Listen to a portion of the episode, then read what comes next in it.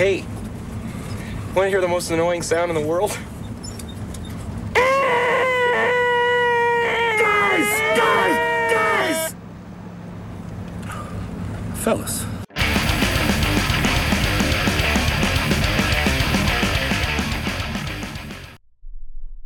Estava a fazer zapping e passei por um programa de merda, não há outra palavra ou outra expressão que possa usar para rotular aquilo, nem sei o nome, também não interessa, mas apareceu um tipo a dizer: Olá, o meu nome é tal e sou músico profissional. E eu fiquei a pensar: porquê é que ele sentiu necessidade de dizer profissional? Normalmente, quando tu dizes a tua profissão, assume-se, pressupõe-se que sejas profissional da área, mas ele sentiu a necessidade de dizer sou músico profissional. Será que é daqueles que, quando, quando perguntam qual é a tua profissão e diz sou músico, e eles dizem não, não, estou a perguntar pela tua profissão. Pode ter sido, lá está. E ele teve que. Mas aí não está a ajudar. Porque eu depois pensei, o Dr. Póvoas não diz que é médico profissional, ele diz só que é médico. Yeah. Se fosse o Dr. José Carlos Pereira, eu aí já entenderia a Sim, necessidade de dizer. convém- Não, mas qual é mesmo? Exatamente. Pronto, eu aí já entenderia a necessidade de dizer que era médico profissional. Mas não. Mas lá está, como tu estavas a dizer, a música está estão, tão associada ao, ao divertimento, ao, ao hobby, eh, uma área tão precária, que ele sentiu a necessidade. Vocês não vão acreditar. Eu ganho dinheiro, eu ganho a minha vida a fazer isto. Yeah. E continuamos com a nossa parceria com a Hell Smith, Exatamente. portanto, produtora de t-shirts. Mas apressem-se, que isto Sim. está cada vez mais a, a fechar o estoque. E um, um dos tamanhos já, já não existe. Uhum, já não está entre nós. Já não está entre nós, que é quem quiser t-shirts tamanho M, Tem que engordar para o L. yeah. portanto, continuamos a ter, mas S, L ou XL. Exatamente. E XL, pronto. E por isso é apressar. Já sabem, 12 euros, preço das t-shirts, para quem é patrono, 9 euros. É só mandar mensagem. Um grande abraço para o Vitor. Continua aí com trabalho até mais não, ainda bem. Mete tudo em certificados da Forro, Vitor. É o que está a dar. E consultem uh, elsmith.eu ou procurem eh, no Facebook para estarem a par das novas t-shirts que, que já saíram e, e outras que estão prestes a sair, não só de bandas como também de festivais, porque estamos na época alta de festivais, não é? Yeah.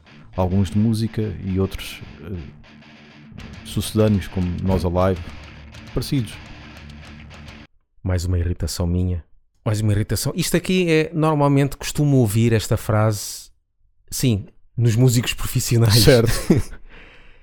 Que é. Quando, por exemplo, vão dar um concerto, não sei onde, e depois dizem está toda a gente convidada. Uhum. A mim dá-me a entender, quando estás a convidar alguém, é para ir lá assistir gratuitamente. Porque está na chamada lista, a guest list, Certo. lista de convidados. Dá vontade de chegar lá e dizer: Olha, tem o bilhete. Não, não. Ela convidou-me. Deve Convidou- estar aí na lista de convidados. Convidou-me no live que fez no Instagram. Convidou naquele live de coisa, porque ela disse: Está toda a gente convidada. Eu estava lá, ela convidou-me. Certo. Eu, eu acho que, pronto, eu sei, que, eu sei qual é a intenção, Uhum. mas também acho um bocado parvo que é, a intenção da pessoa é dizer que gostava que essas pessoas estivessem lá. Mas qual é o artista que não quer que as pessoas estejam lá? É preciso estar a dizer que quer que vocês estejam lá. E eu acho que dizer o convidado é isso. E por mim é, é chegar lá e não pagar, caraças. Eu acho que o avô está a levar as coisas muito à letra. É, não, eu estou, eu estou-me a irritar mais e estou-me a irritar com. Às vezes penso, mas eu estou-me a irritar com isto porquê? Mas estou, estou a ir mais assim Sim. ao, ao pintelhinho. Está a ser minucioso. Está ali aquela cena que ninguém. É isto? Estão todos convidados, menos aqueles que não gostam das minhas músicas. Estão todos convidados, menos aqueles que só vêm para ouvir os- as músicas dos primeiros álbuns. Isto é a mesma Esses coisa. já não quero. Eu podia dizer, olha, está tudo convidado a ter aqui o, o meu, o meu automóvel. Podem ter. Em troca de. em troca de 5 mil euros. You are all invited.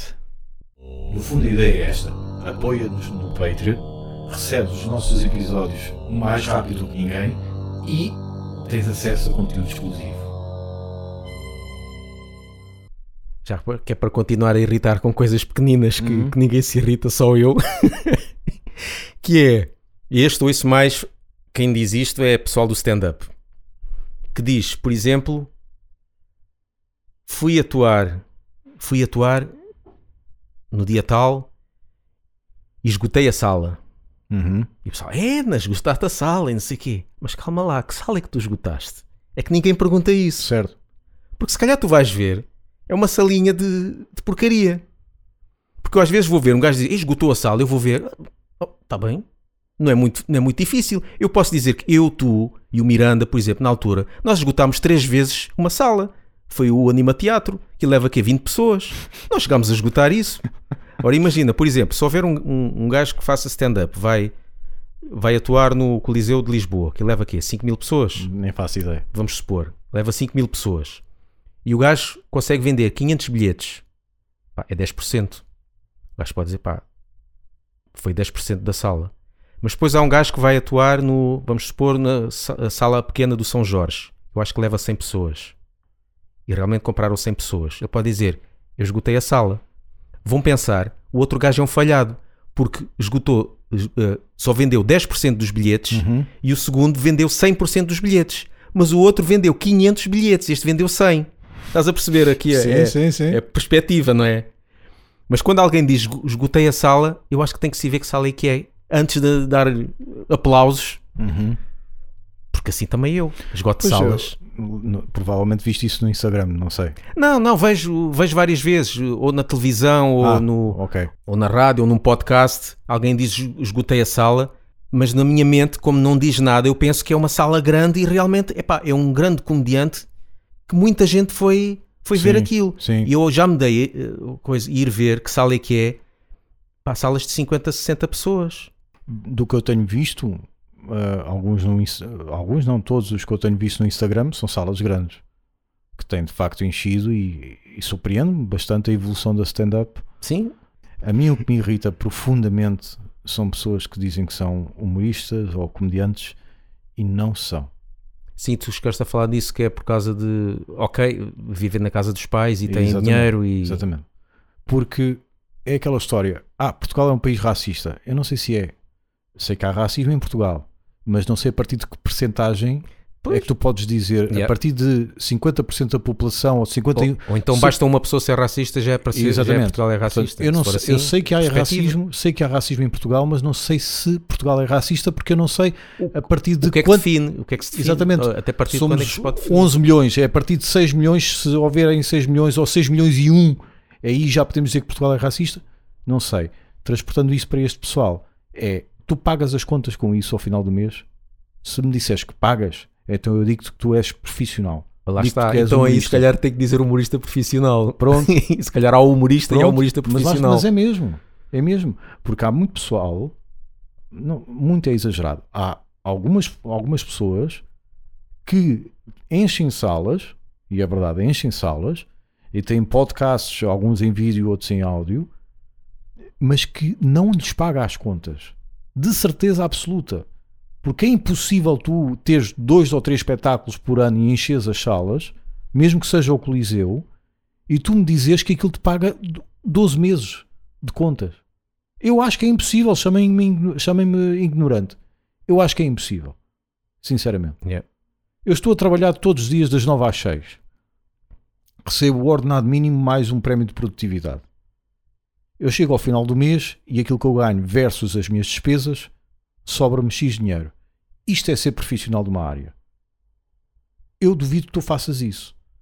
E há outra coisa, mas isto sou eu, filosoficamente, é com que cara de pau é que tu podes chegar à frente de um americano que muitas de- que atua seis vezes por semana, às vezes duas vezes por dia, Uhum.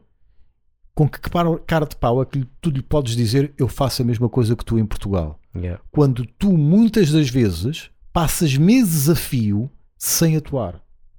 Yeah. Nós gostamos muito do Rui Sinal de Cordes e somos amigo- amigos, conhecidos, como queiram ver dele.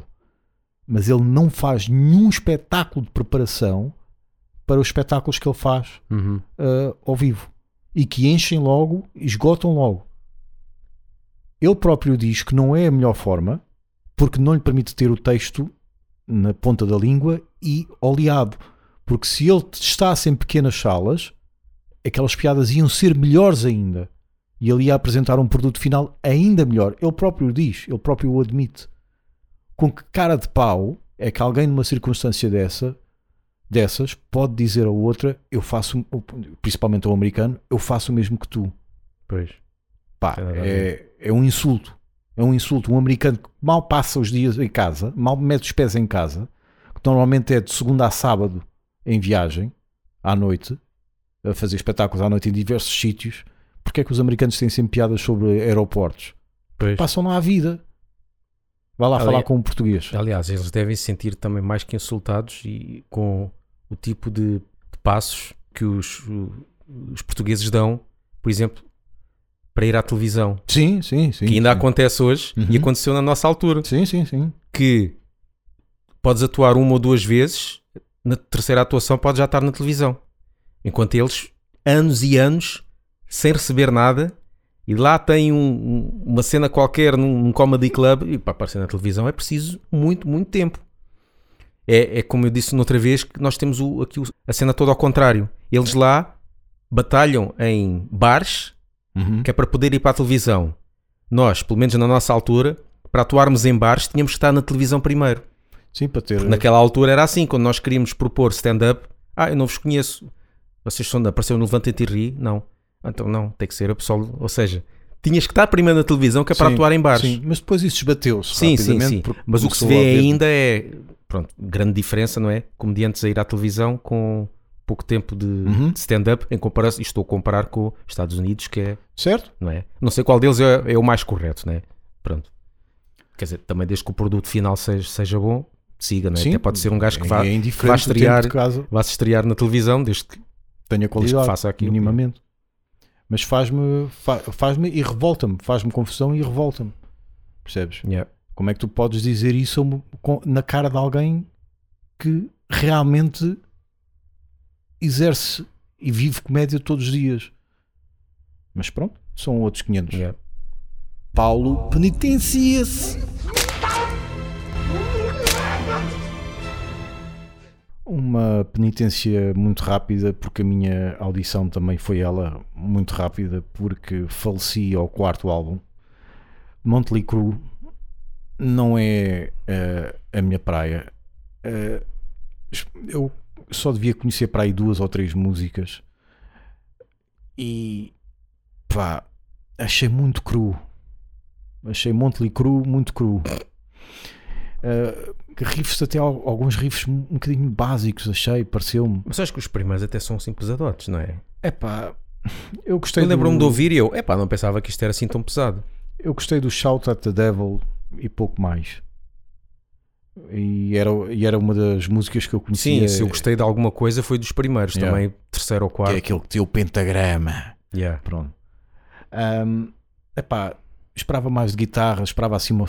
Pronto, lá está, preconceito. Esperava que fosse assim um bocadinho mais virtuoso em termos de guitarra, já que era assim hard rock, mas isto é um bocadinho mais para o glam, não é? Então, pá, há assim um- uma outra música mais pesada, assim, mas senti assim um bocadinho mais. Senti falta de mais guitarra e mais virtuosismo na guitarra.